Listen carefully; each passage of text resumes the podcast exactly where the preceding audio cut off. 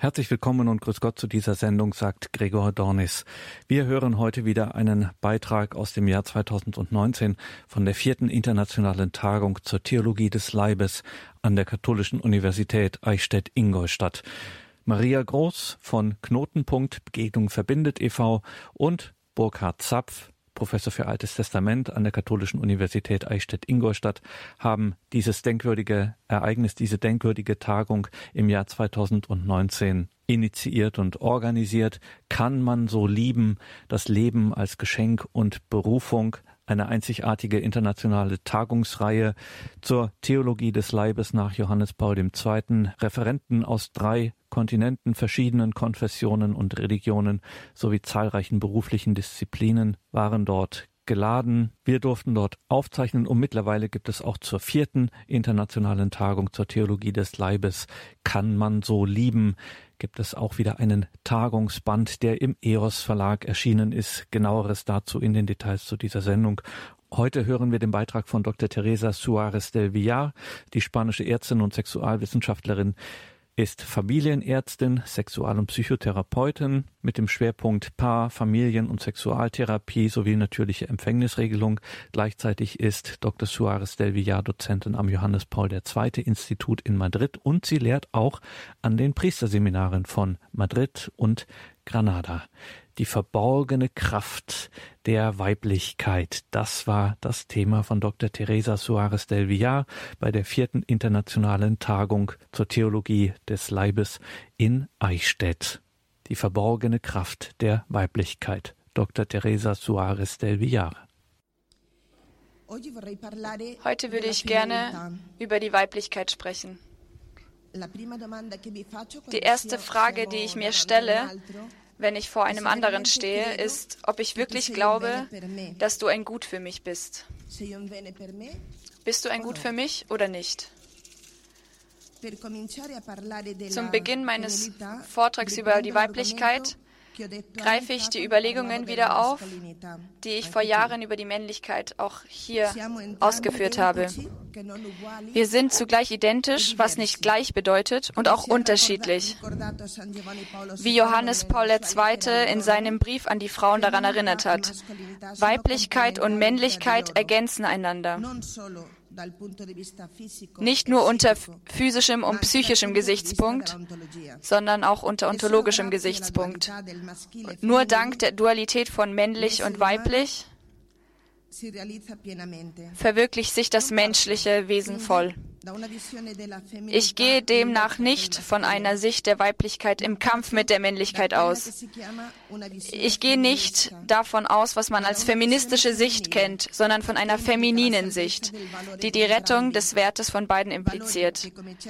Werte, die, wie uns der heilige Johannes Paul II. sagte, in der Komplementarität zu ihrer Fülle gelangen. In diesem Sinn hat der Feminismus der 80er Jahre alle Unterschiede, die wir beobachten können, einer sozialen, erzieherischen und kulturellen Frage zugeordnet. Nachdem wir diese Samen gesät haben, ernten wir nun die Früchte. Bis aufs Äußerste wird die Möglichkeit verteidigt, die Unterschiede zwischen den Geschlechtern zu wählen und zu beseitigen, so wie es uns angemessen erscheint, da sie ja optional erscheinen. Stattdessen ist diese Behauptung oberflächlich, denn sie erklärt nicht, was wir im wirklichen Leben sehen. Es stimmt, dass die biologische Unterscheidung der Geschlechter nicht in Mode ist, nicht einmal die Unterscheidung des sozialen Geschlechts. Sie sprechen von Menschen, die aber ihrer weiblichen oder männlichen Natur enteignet wurden.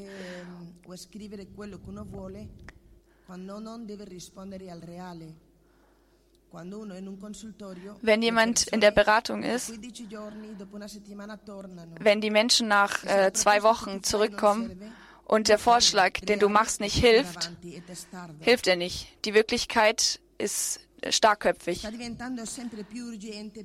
Es wird immer wichtiger für uns zu erziehen, um eine wirkliche Identität zu erlangen.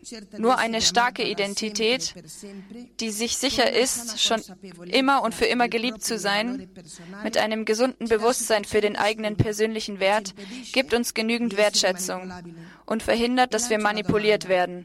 Und ich werfe die Frage in den Raum. Wer kann uns eine so bedingungslose Liebe zu unserer Person versichern, die uns genügend Kraft und Wertschätzung gibt?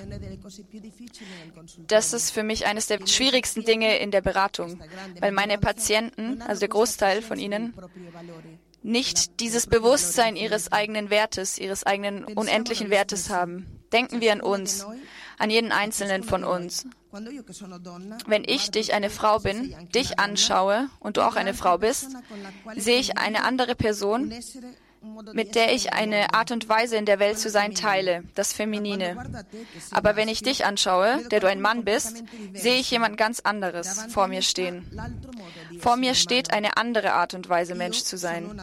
Ich bin eine Frau und ich habe andere Frauen vor mir, die, weil sie Frauen sind wie ich, die gleiche sexuelle Identität teilen.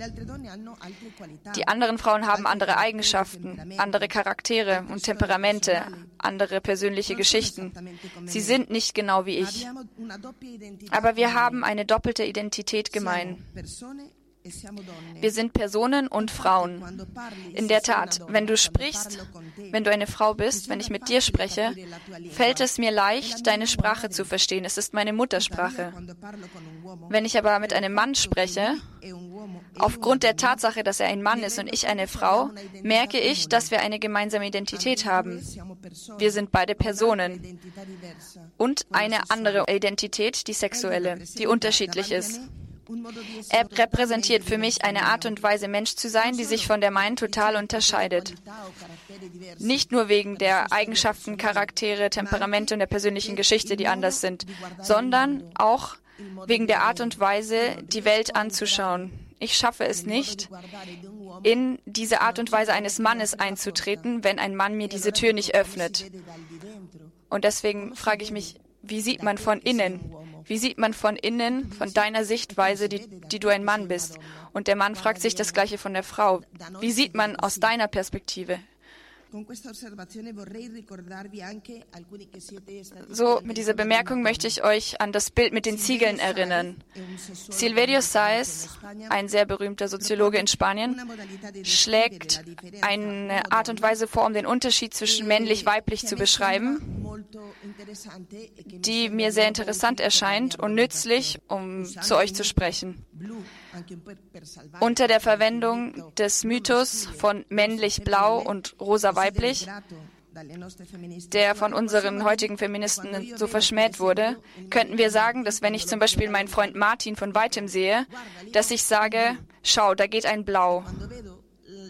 Und wenn ich Maria sehe, sage ich, schau, da ist ein Rosa. Von weitem gibt es diese, diese bimorphe Möglichkeit, rosa oder blau. Aber wenn Martin näher kommt, sehe ich, dass sehe ich gemäß dieses Bildes, sehe ich, dass er eine Art Mauer ist, aus Ziegeln bestehend, die blau sind, aber, also es gibt viele blaue Ziegeln, aber einige Ziegel sind rosa.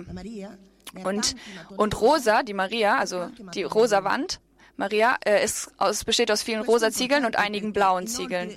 Das ist wichtig, weil jeder Ziegel eine Abstufung beinhaltet. Von äh, dunkelblau bis rosa, hellrosa.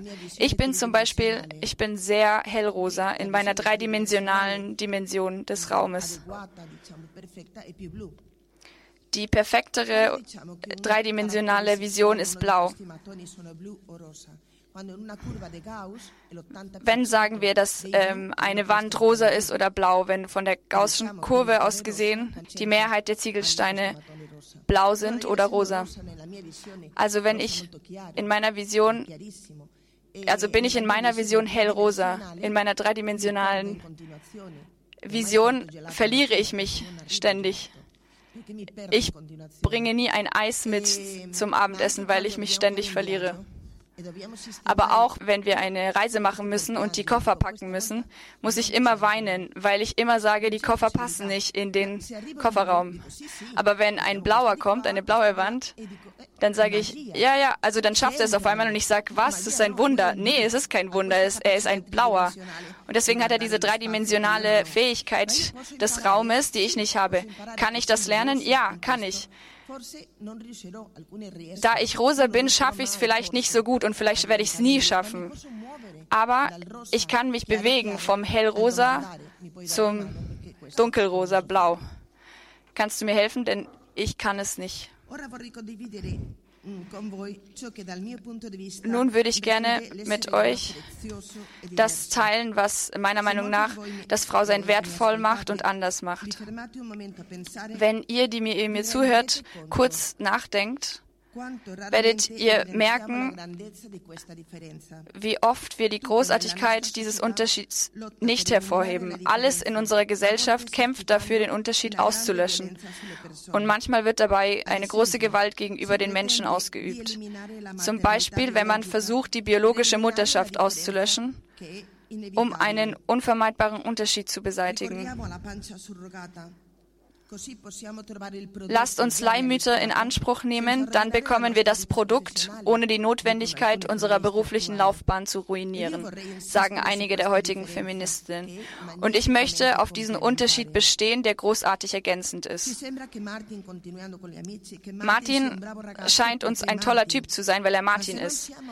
Aber wenn wir uns nicht daran gewöhnen, ihn mit diesem weiten Blick anzuschauen, fällt es uns vielleicht schwer, die Besonderheiten ähm, anzugeben, die Martin als Mann kennzeichnen. Welche sind diese blauen Ziegel, die Martin als Mann ausmachen und so schön sind? Und das Gleiche können wir von Maria als Frau sagen. Welches sind diese blauen Ziegel, die so schön sind und die uns helfen,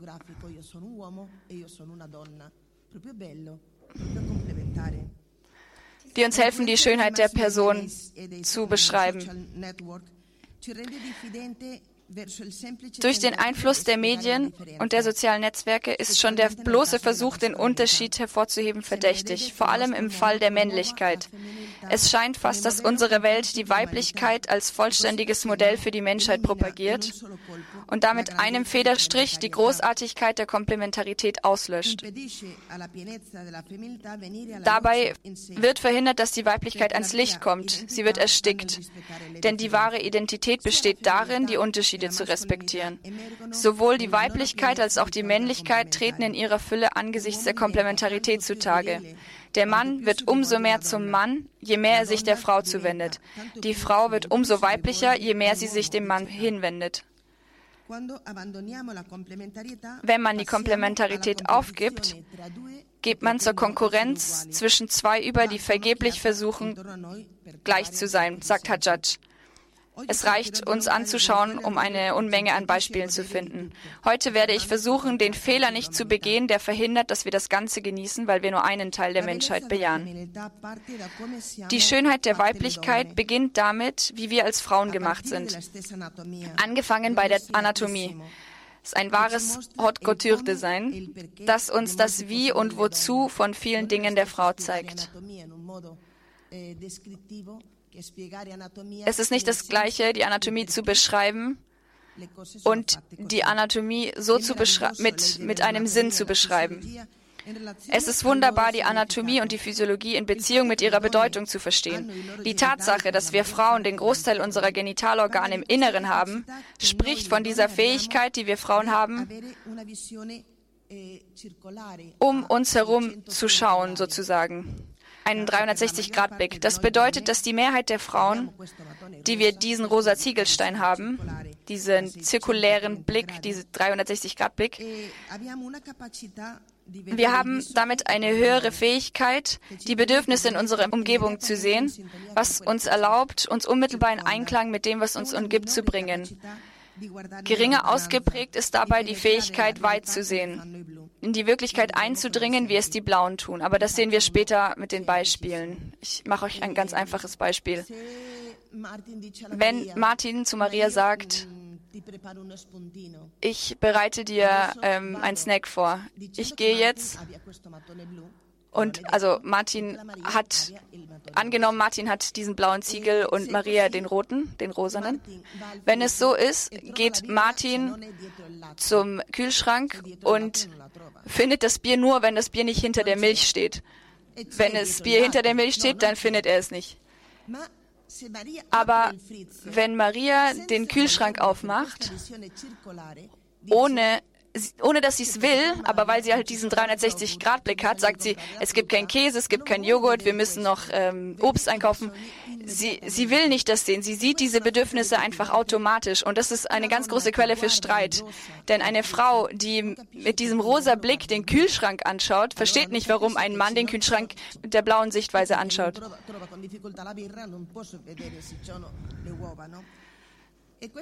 Also das ist nicht, das ist weder gut noch schlecht, das ist einfach Fakt. Für die, die diesen blauen Stein haben und die, die diesen rosa Stein haben. Wir müssen lernen, nicht mit den Unterschieden zu kämpfen, sondern sie zu umarmen. Die Gebärmutter spricht von der Fähigkeit der Aufnahme. Es ist wunderbar zu sehen, wie die Fasern, die sich ausdehnen müssen, von 8 bis 32 Zentimeter, damit ein Baby auf Dauer Platz hat, die Gebärmutter ist so groß wie eine Faust und muss 32 Zentimeter groß werden, weil da das ganze Kind Platz finden muss. Die Fasern der Gebärmutter sind die einzigen, fast die einzigen, die nicht längsförmig sind, sondern spiralförmig. Und warum ist das so? Weil wenn eine Faser sich sehr ausdehnen muss, wenn sie längsförmig ist, äh, riskiert sie zu brechen. Aber wenn sie spiralförmig ist, öffnen sie sich so und das Risiko, dass sie bricht, ist weniger groß. Es ist wirklich schön, wie wir gemacht sind. Mit dieser Fähigkeit, also dass diese Fähigkeit aufzunehmen wirklich in unserem Körper eingeschrieben ist. Die Frau ist das erste Zuhause, der erste Wohnsitz. Jeder von uns hat zuallererst im Schoß seiner Mutter gewohnt, bevor er in seinem jetzigen Zuhause lebte. Die Frau ist jener Teil des menschlichen Geschlechts, der diesen Zugang zum Leben gewährt oder nicht, wie uns Mariolina Ceriotti in Erinnerung ruft. Das impliziert eine Öffnung zum Geheimnis, das die Beziehung mit ihrem Körper bestimmt. Die Frau weiß, dass ihr Körper ein potenzieller Träger des Lebens ist. Und dies, obwohl sie sich dagegen wehrt, indem sie auf Empfängnisverhütung zurückgreift.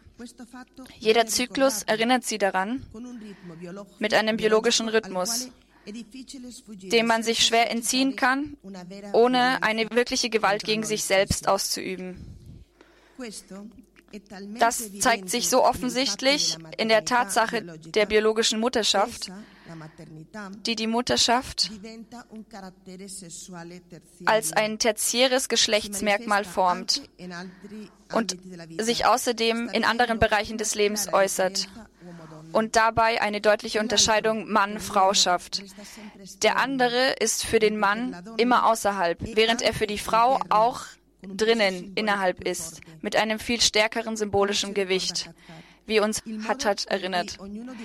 Die Art und Weise, wie jeder von uns auf die Welt kommt, hat in der Vergangenheit beinhaltet, dass eine Frau es akzeptiert hat, uns in ihrem Schoß aufzunehmen, in ihrem mütterlichen Schoß, dass sie es erlaubt hat, uns in ihr zu tragen, dass sie erlaubt hat, dass sich ihr Körper verändert hat, um uns Platz zu machen in sich, um uns zu umarmen, um uns aufzunehmen.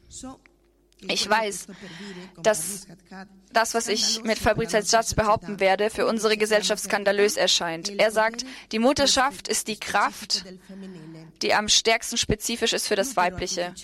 Die künstliche Gebärmutter die man verstehen könnte als ein Zubehör der weiblichen Befreiung, erlaubt vielmehr, so sagt er, die Herrschaft der Männer oder zumindest die der männlichen Logik über die Empfängnis. Ein Feminismus, der sich gegen die Mutterschaft richtet, verändert sich schnell in eine Forderung nach Gleichheit, gemäß einer Skala männlicher Werte, die man sich dabei anmaßt und sie verstärkt.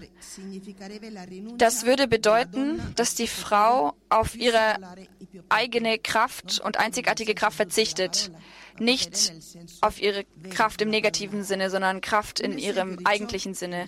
Ein Beispiel dafür in Spanien ist das Beharren auf gleichen Rechten zur Mutterschaft für Männer und Frauen. Wenn, wenn man den Frauen 17 Wochen gibt, 16 Wochen gibt, dann soll man den Männern auch 16 Wochen geben. Anstatt das Reale, die Wirklichkeit anzuschauen. Geben wir 32 Wochen der Familie und sie sollen selbst entscheiden, wie sie das nutzen wollen. Denn bis jetzt ist es immer noch so, dass wir Frauen die Brust geben. Die Frauen stillen immer noch. Deswegen sollte es, deswegen ist in der ersten Zeit vielleicht äh, die Hilfe des Mannes auch okay, aber danach ist die Frau zentral. Deswegen ist es ideologisch, diese Tage so gerecht, so gleich wie möglich aufzuteilen, weil das reale Bedürfnis ein anderes ist. Dieser 360-Grad-Blick auf die Wirklichkeit, den die meisten Frauen haben, dieser rosa Ziegelstein ist ein tertiäres Geschlechts, sexuelles Geschlechtsmerkmal und bringt mit sich, dass es ihr schwerfällt, die konkreten Bedürfnisse der Menschen um sich herum nicht wahrzunehmen. Ein undankbar, eine undankbar ermüdende ähm, wenig wertgeschätzte Arbeit, die Frauen vor ein paar Jahren als zentral ansahen, sogar bis zu dem Punkt, dass sie sie weder aufgeben konnten noch wollten, wie Ceriotti schreibt. Was ist aus dieser Eigenschaft geworden, die wir mit einem tertiären Geschlechtsmerkmal in Verbindung bringen, die also weder Frucht der Kultur noch der Erziehung noch einer Rollenverteilung ist, sondern unserer weiblichen Identität? Der Mythos der Gleichstellung erfordert es, dass die Männer wie wir sich der Bedürfnisse, äh, sie, dass sie wie wir die Bedürfnisse wahrnehmen, wie wir Frauen, aber sie haben nicht diesen 360-Grad-Blick. So wie ähm, der symbolisch, symbolisch im selben Unterschied, der zwischen der Gebärmutter und dem Penis besteht. Und wir Frauen, die Frauen ärgern sich, weil die Männer nicht dasselbe sehen wie wir. Ich habe nicht zwei, ich habe drei Kinder, sagen viele Frauen. Ich muss ihm alles sagen. Er merkt nicht, was er tun soll. Es stimmt. Es gibt dabei einen wichtigen erzieherischen Teil. Aber wir können den Unterschied der Art des ursprünglichen Blickes von jedem von uns nicht auslöschen. Aus diesem Grund erscheint es, dass die Gesellschaft die Frauen davon überzeugt hat, dass diese Gabe eine Last ist, die sie an der ersehnten Gleichstellung mit den Männern hindert. Meine Arbeitskollegin arbeitet über das Stillen und ich höre jeden Tag den Streit zwischen ähm, Mütter und Väter ähm, wegen der Kinderwägen. Jetzt muss man einen Master machen heutzutage, um einen Kinderwagen zu kaufen, weil die Reifen müssen so sein und das und dies. Okay. Äh, schließlich kaufen sie dann für ganz viel Geld so einen Kinderwagen. Und wie denkt ihr, dass die Väter das Kind äh, schieben wollen? Von wo aus? Von wo aus wollen sie ihn anschauen? Das Kind. Sie wollen von vorne das Kind anschauen. Achso, die Väter wollen, dass das Kind nach vorne schaut, weil sie wollen, dass das Kind die Welt anschaut. Und die Mutter will, dass das Kind sie anschaut. Und wieso willst, weil die Männer denken, wieso willst du, dass das Kind dich anschaut? Das kann nicht sprechen. Und die Frau denkt, aber du, wieso willst du, dass das Kind die Welt anschaut? Es schaut nicht die Welt an.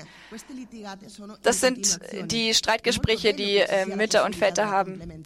Und es ist sehr schön, weil es ein Zeichen der Komplementarität ist. Du schaust dorthin, ich schaue hier auf die andere Seite. Mariolina Ceriotti stellt in einem Buch, das ich sehr empfehle, Erotica y Materna, erotisch und mütterlich, den Konflikt vor, in den uns dieser ideologische Druck gebracht hat. Erotisches Begehren und mütterliche Aufgabe sind in ihrer Sicht die zwei zentralen Dimensionen der Weiblichkeit und in der heutigen Zeit laufen sie Gefahr, auf bedenkliche Weise voneinander getrennt zu werden. Ceriotti spricht von ihnen als die zwei Seelen der Frau. Ich finde es ein sehr schönes Bild die sich auf unterschiedliche Art und in unterschiedlicher Intensität entsprechend der Lebensphasen der Frau ausdrücken. Der erotische Teil, sagt sie, umfasst alle Aspekte der Frau im Zusammenhang mit dem Begehren, der Autonomie, der Selbstachtung oder der Fähigkeit, ein gesundes narzisstisches Fundament aufrechtzuerhalten. Erotik im weitesten Sinn des Wortes, das heißt im sexuellen Sinn, ein sexuelles Wesen zu sein, nicht ausschließlich genital gemeint. Diese Dimension in ihrem positiven Aspekt beinhaltet den Wunsch und das Können einer Frau schön zu sein, ihre Kraft für sich selbst Entscheidungen zu treffen und ihre Projekte voranzubringen, zu realisieren, ihre Fähigkeit, ihren Körper und Geist positiv anzunehmen und wahrzunehmen. Es umfasst die Lust, sich um sich selbst zu kümmern und auch die Fähigkeit, sich zu schützen und die richtigen Abstände gegenüber anderen einzunehmen, um für das eigene Gleichgewicht notwendige Räume zu schützen. Auf der anderen Seite, in ihren negativen und unausgewogenen Schattierungen können Egozentrismus, Eitelkeit und kindliche Selbstbezogenheit Raum finden, auch in den Frauen.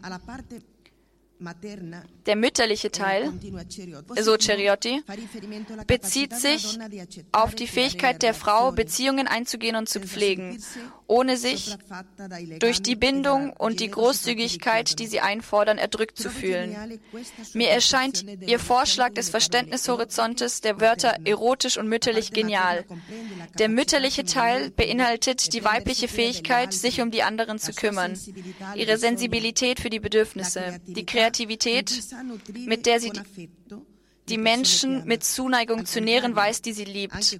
Auf der anderen Seite befindet sich auch in dieser Dimension der Ursprung einiger destruktiven Aspekte, die sich manchmal in Frauen finden und die sie dazu führen, die anderen Menschen zu kontrollieren, die mit ihr verbunden sind ihre wahre Freiheit abzuschlagen oder sie unter Druck zu setzen, indem sie manchmal auf verschleierte Weise schwere Schuldgefühle in die anderen einimpft.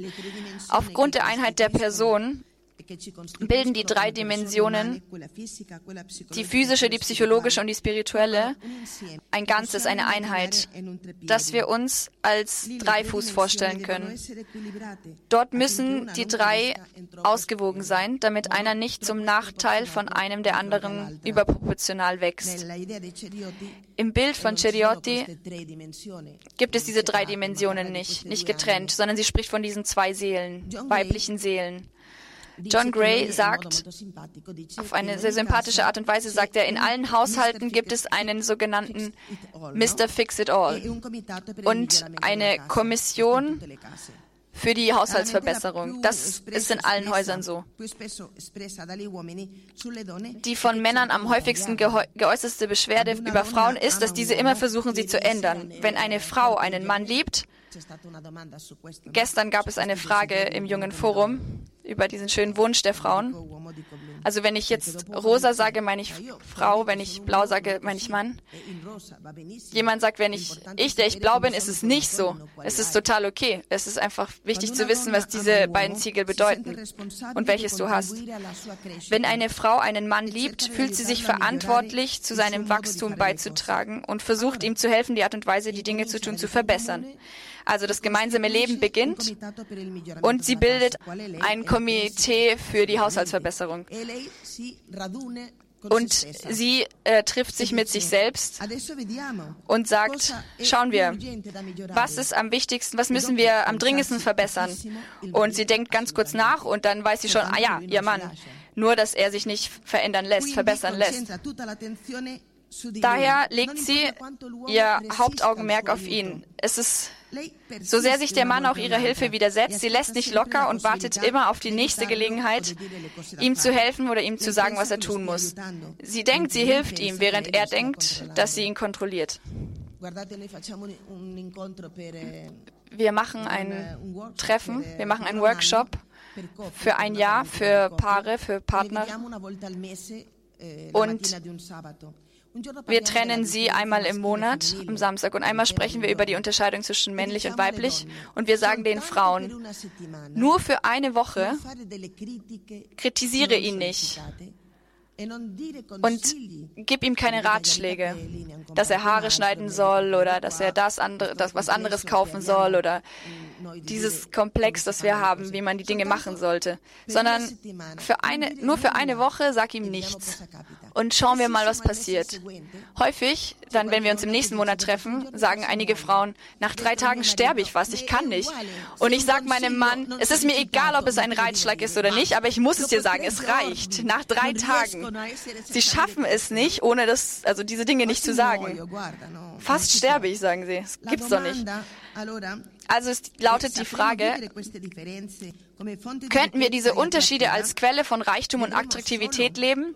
Wir werden sehen, dass wir nicht nur strukturell anders sind, sondern dass wir als Männer und Frauen auch unterschiedliche Sprachen sprechen. Fragen wir uns also, ob wir die spannende Aufgabe versuchen wollen, die Sprache des anderen zu lernen, vor allem um den anderen zu genießen, um die Komplementarität zu genießen.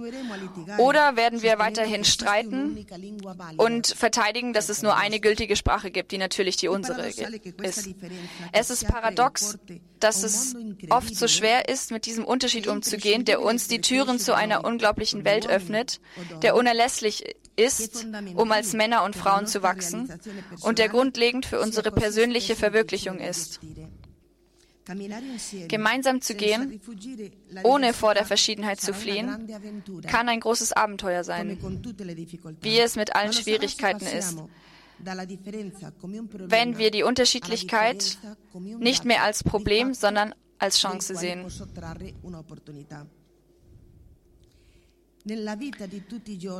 Im Alltag stehen wir immer vor zwei Möglichkeiten. Entweder kämpfen wir gegen die Verschiedenartigkeit, die uns verletzt, die wir nicht verstehen, oder wir fragen uns, was kann ich von dem lernen, was ich nicht verstehe, von dem, was mir so schwer fällt an dir. Aufgepasst, ich sage nicht, dass wir dem anderen immer recht geben müssen, sondern dass der Unterschied sich in eine Gelegenheit zu Reifen verwandeln kann, um zu wachsen zu lernen und über meinen Tellerrand hinauszugehen, hinauszusehen. Wenn ich nicht gegen die Verschiedenheit kämpfe, sondern sie als eine Möglichkeit nutze, wenn ich versuche zu verstehen, wird mich das zu einer flexibleren Person machen. Die Verschiedenheit wird dann zu einem Geschenk werden, weil sie mir jene Aspekte bringt, die ich brauche, um meinem eigenen Leben Einklang zu geben, um in eine unerwartete Welt einzutreten, die vollständiger ist, weniger voreingenommen. als wenn ich alleine in meiner persönlichen und eigenen Sicht bleiben würde. Und ich wiederhole, ich spreche jetzt nicht von sozialen Unterschieden im Allgemeinen oder von persönlichen Vorlieben, sondern davon, was ich als Frau von dir als Mann lernen kann, auch wenn sich dein Beitrag für mich manchmal wie ein Schlag in die Magengrube anfühlt. Wenn wir an unsere Geschichte denken, ist es wahr, dass wir viele, sehr viele Situationen der Ungerechtigkeit erfahren haben als Frauen. Aber mir scheint, dass das, was sie uns als sexuelle Befreiung verkauft haben, besonders im Fall der Frauen, wahrlich ein Betrug gewesen ist. Denken Sie einen Moment nach. Worin liegen unsere Privilegien? Die eines jeden Geschlechts. Wo sind unsere spezifischen Privilegien als Mann und als Frau? Worin nehme ich mich als einzigartig wahr? Welches sind die weiblichen oder männlichen Fähigkeiten oder Eigenschaften, die eine Stärkung erfahren haben oder befreit worden sind durch diese berühmte sexuelle Befreiung? Und wie hoch war der Preis, den wir bezahlen mussten? Ich behaupte, dass Männer und Frauen unterschiedliche Sprachen sprechen, weil es eine Tatsache ist, die wir täglich erleben und genießen können. Wenn wir uns dazu entscheiden, die Sprache des anderen zu sprechen, die nicht unsere Muttersprache ist, die wir aber ziemlich gut verstehen können und einige Leute sprechen sie auch ohne Akzent, werden wir sehr viele unnötige Probleme vermeiden. Aufgrund der unterschiedlichen Ausdrucksstärke dieser Geschlechtsmerkmale, der unterschiedlichen Art, wie Männer und Frauen sprechen, sind wir Frauen eher explizit im affektiven Bereich und implizit im sexuellen Bereich. Und die Männer Deswegen diskreditieren Männer häufig ihre Frauen emotional. Ich weiß nicht, warum du so tust. Du machst aus einer Mücke einen Elefanten. Du bist total übertrieben. Und das distanziert die Frauen. Es verletzt sie sehr. Die Männer machen es nicht aus Bosheit, sondern weil sie auf emotionaler Ebene auf eine andere Art empfinden. Was könnte helfen? Versuche dich in die Lage des anderen zu versetzen. Such in deinem Wörterbuch, was, such in deinem männlichen Wörterbuch, was sie auf weiblich sagt. Und du, wenn du ein Mann bist, versuch, das zu umarmen, was sie fühlt. Ohne ihr Recht geben zu müssen, wenn du nicht einverstanden bist, aber sie einfach anzunehmen, zu umarmen. Es kann dir übertrieben erscheinen, aber sie leidet.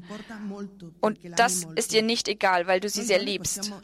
Und wir Frauen müssen lernen, die Tatsache, dass wir es anders sehen, nicht zu dramatisieren.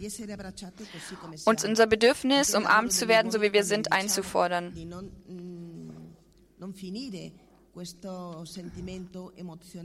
Wenn wir den Männern sagen, eh, eh,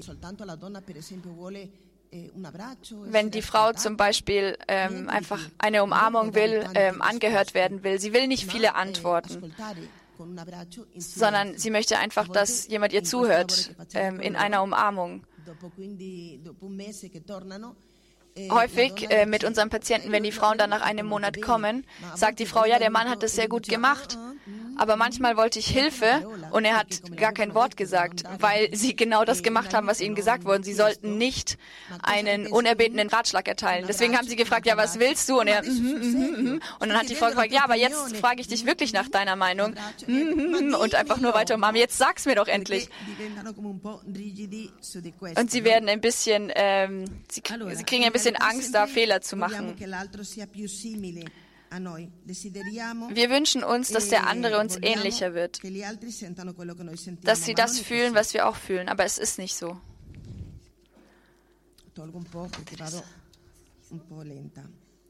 Ich äh, überspringe ein bisschen.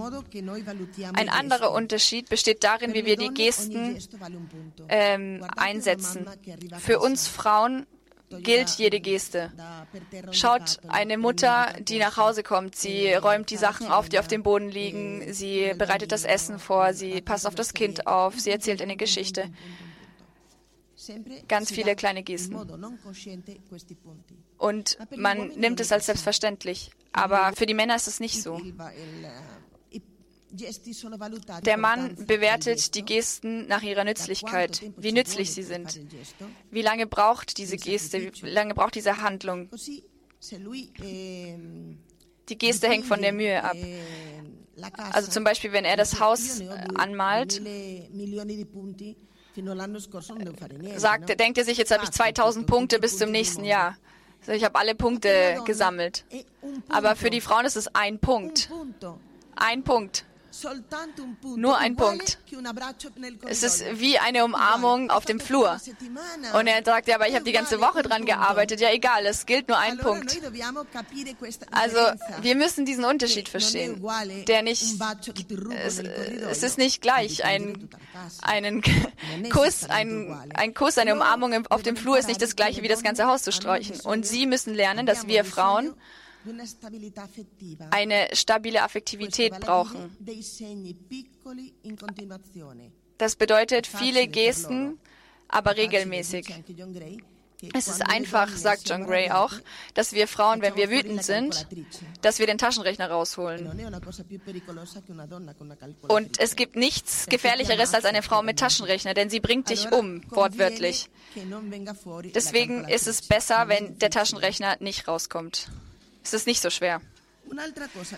Eine weitere Sache zum Beispiel. Eh, wir Frauen, wir schätzen es sehr wert, dass uns geholfen wird, dass wir unterstützt werden. E wie unsere Persönlichkeit nehmen wir mehr auf emotionaler, auf, auf Gefühlsebene wahr. Wenn ein blauer Mann einen anderen blauen Mann äh, begegnet, dann schlagen sie sich so auf den Rücken und sagen, alles gut? Ja, alles gut. Pat, pat. wenn zwei Frauen sich treffen, fragen sie ja, wie geht's dir? Sie sprechen gleich über sich, über ihre Gefühle. Das ist normalerweise so. Für ein Blau und für ein Rosa ist es, das eine ist nicht schlechter oder besser als das andere, sondern es ist einfach so. Wieso gefällt es uns Frauen normalerweise, schöne Unterwäsche zu tragen, auch wenn keiner sie sieht? Weil wir es brauchen, uns von innen her schön zu fühlen, nicht von außen gesehen zu werden. Und einem Blauen sind seine Unterhosen total egal, wenn er nicht ins Fitnessstudio gehen sollte oder ähm, seine Frau es von ihm so wünscht, dass er sie anzieht. Aber diese Unterschiede ist es nicht. Das bedeutet nicht, dass wir uns gar nicht verstehen können. Wir können lernen, wir sollen, wir müssen lernen, uns zu verstehen. Alle Frauen denken, oder wir Frauen denken normalerweise, dass die Gesten wertvoller sind, wenn sie spontan sind. Wenn ich mache, wenn ich das zwölfmal mache, denkt mein Mann, bis, wenn er ganz blau ist, dass ich erkältet bin, während ich das eigentlich mache, weil ich eine Umarmung will. Und ich kann es 200 Mal sagen. Und er versteht es nicht. Und wenn ich das zu einer Frau mache, fragt sie mich, was ist los? Weil sie rosa spricht wie ich. Aber wenn er blau spricht, dann wird er an eine Erkältung denken und nicht daran denken, dass ich jetzt eine Umarmung brauche. Also, warum sollten wir wütend werden über diese Unterschiede? Die Unterschiede sind kein Problem mehr, wenn wir verstehen, dass sie niemals aus der Welt zu schaffen sind. Wir sollten versuchen, sie zu umarmen. Sie werden immer existieren. Eine Frau, die wenig Kontakt zu ihren mütterlichen Aspekten hat, läuft Gefahr, die Beziehungen nur im Blick auf ihren Nutzen zu leben. Der erotische Teil hat wie wir bereits gesagt haben, mehr mit der Selbstfürsorge zu tun und der mütterliche Teil der, mit der Hingabe. Beide Seelen definieren die Frau. Man kann keine der beiden beseitigen, ohne die Ganzheit von dem, was eine Frau ist, zu denaturalisieren. Wenn wir es zulassen, dass nur der erotische Teil vorherrscht, ist die Folge für das Paar, dass der Taschenrechner auftaucht von dem ich vorhin gesprochen habe. Das Maß über das, was ich gebe und das, was ich erhalte. Ein Taschenrechner, der Sekunde für Sekunde das Geben und Nehmen reguliert auf eine sehr hässliche und erstickende Art und Weise. Und das kommt oft in einer egozentrischen Haltung zum Ausdruck, in der Geduld und Fähigkeit zur Vergebung fehlen. Der Anspruch, die Ungeduld und das Nützlichkeitsprinzip sind Risiken der weiblichen Persönlichkeit, wenn die narzisstischen Aspekte nicht mit dem gesunden mütterlichen Aspekt in Einklang gebracht wird. Auf der anderen Seite machen Frauen mit einem übertriebenen mütterlichen Geist den Mann zum Kind. Sie infantilisieren sie. Und das hat negative Auswirkungen auf die Sexualität des Paares. Führt auch zu Schwierigkeiten in der Sexualität der Paare. Ich mache ja Paartherapie und unter den Schwierigkeiten, den sexuellen Schwierigkeiten, haben viele mit dieser Sache zu tun, also in Bezug auf die Frauen, dass sie eine zu große, zu entwickelte Mütterlichkeit ausleben. Eine Frau, die die beiden Aspekte harmonisch lebt, die weiß, welche Farbe ihre eigenen Ziegelsteine haben und welche die ihres Mannes, verwandelt sich in eine gute Begleiterin für den Mann, weil sie fähig ist, sich mit ihm zu identifizieren, seine Sprache zu verstehen, ohne sie nachzumachen. Sie freut sich über ihre Weiblichkeit aufgrund dieser Verschiedenheit die aufgrund der Komplementarität, die mit sich gebracht wird dadurch. Sie ist eine gute Mutter, weil sie ihnen einen guten Vater sein lässt. Sie ist eine gute Liebhaberin, weil sie fähig ist zu geben und zu empfangen. Eine Frau mit diesen beiden Seiten im Einklang muss sich nicht mit dem Mann, dem Mann gegenüber verteidigen. Sie weiß um ihren Reichtum und kann ihn dadurch genießen. In der Frau vereint die Zuneigung Intelligenz, Willen und Gefühle. Es ist, als ob diese drei Dynamismen durch ein gewisses affektives Zentrum miteinander verbunden wären, das wir Herz nennen können. Dieses Herz erlaubt es jedem Dynamismus, sich gemäß einer Ordnung sich gemäß seiner Gesamtheit auszudrücken, gemäß einer Ordnung und einer Hierarchie. Die wichtigsten Dynamismen sind diese physischen, spirituellen, psychologischen, die uns am menschlichsten machen. Ich hoffe, dass nach und nach, dass wir uns dazu helfen können, die, die Schönheit dieser Unterschiede zu genießen.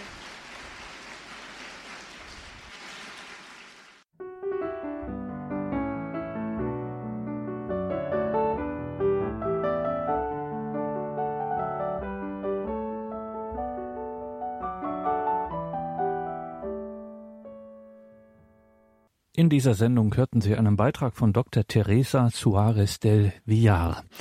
Die Familienärztin, Sexual- und Psychotherapeutin war im Jahr 2019 zu Gast bei der vierten internationalen Tagung zur Theologie des Leibes nach Johannes Paul II., veranstaltet von der Katholischen Universität Eichstätt-Ingolstadt und dem Verein Knotenpunkt Begegnung verbindet e.V. Die verborgene Kraft der Weiblichkeit war das Thema von Dr. Teresa Suarez del Villar, die seit 1997 das Familienberatungszentrum Raites in Madrid leitet mit dem Schwerpunkt Paar-, Familien- und Sexualtherapie sowie natürliche Empfängnisregelung. Gleichzeitig ist Dr. Suarez Dozentin am Johannes Paul II. Institut in Madrid und sie lehrt auch an den Priesterseminaren von Madrid und Granada. Liebe Hörerinnen und Hörer, danke Ihnen fürs Dabeisein. Das sind Gedanken gewesen, die man so nicht alle Tage hört. Lohnt sich auf jeden Fall, das nachzuhören in unserer Mediathek auf horeb.org. Sie können das Ganze aber auch nachlesen. Diese internationalen Tagungen zur Theologie des Leibes, vier waren das bislang 2011 bis 2019. Die sind samt und sonders auch publiziert beim EOS Verlag. Und das ist eine ausdrückliche Empfehlung, sich das zumindest mal anzuschauen. In den Details zu dieser Sendung haben wir das verlinkt, sowohl natürlich zum EOS Verlag als auch zum Webauftritt von Knotenpunkt Begegnung verbindet e.V. Dieser Verein ist ein freundschaftlicher Zusammenschluss von Menschen, denen die Mitteilung des christlichen Glaubens in Kultur, Bildung und Erziehung ein Anliegen ist und verbunden damit ist der Wunsch nach Verständigung zwischen Religionsgemeinschaften und Völkern. Im Mittelpunkt dabei die existenziellen Fragen des Menschen. Und das ist das Besondere an diesen internationalen Tagungen zur Theologie des Leibes. Es geht wirklich, es geht interkulturell, interreligiös, ja auch interdisziplinär zu. Also hier steht wirklich der ganze Mensch im Mittelpunkt, so wie das auch ein Anliegen des heiligen Johannes Paul II. war. Und es ist wirklich erstaunlich, was hier bei diesen internationalen Tagungen zur Theologie des Leibes in Eichstätt zutage gefördert wurde, was hier im Gespräch alles entdeckt wurde, wie reichhaltig dieses Erbe ist, nicht nur für Christen, sondern für alle Menschen, das hört und liest man im Zusammenhang mit der Theologie des Leibes wirklich selten. Hier ist ein ganz origineller Zweig der Auslegung, der Interpretation der Theologie des Leibes gelungen. Und wenn wir schon bei diesen Empfehlungen sind, tatsächlich hat es Knotenpunkt Begegnung verbindet e.V. auch geschafft, eine sehr kurze, sehr prägnante und präzise und allgemein verständliche kurze Erklärung der Theologie des Leibes zu veröffentlichen, ebenfalls im EOS Verlag. Und das Ganze ist fünfsprachig erschienen, das heißt für die heutige Lebenswelt auch angepasst. Gerade auch an unseren Gemeinden sind wir ja auch polyglott verschiedensprachig. Gebetskreise, Glaubenskreise etc. sind ja auch multikulturell, vielsprachig, mehrsprachig zusammengesetzt. Auch das war Knotenpunkt Begegnung verbindet e.V. ein Anliegen, dass man hier zum Beispiel auch, wenn man jetzt Spanisch als Muttersprache hat, dass man dann auch hier gemeinsam in so einem Kreis, wenn man sich entschließt, gemeinsam die Theologie des Leibes zu entdecken, dann durch diesen Band dann auch den Einstieg erleichtert hat. Die Liebe, nach der wir uns sehnen, so heißt dieses kleine Bändchen, dieses kleine Heftchen, die Liebe, nach der wir uns sehnen, zur Theologie des Leibes des heiligen Johannes Paul II. Dieser Hinweis musste jetzt einfach sein. Wie gesagt, alle Links dazu in den Details zu dieser Sendung auf horeb.org. Und damit danke Ihnen allen fürs Dabeisein. Jetzt bin ich ruhig. Mein Name ist Gregor Dornes. Ich wünsche Ihnen viel Freude hier im weiteren Programm bei Radio Horeb. Leben mit Gott.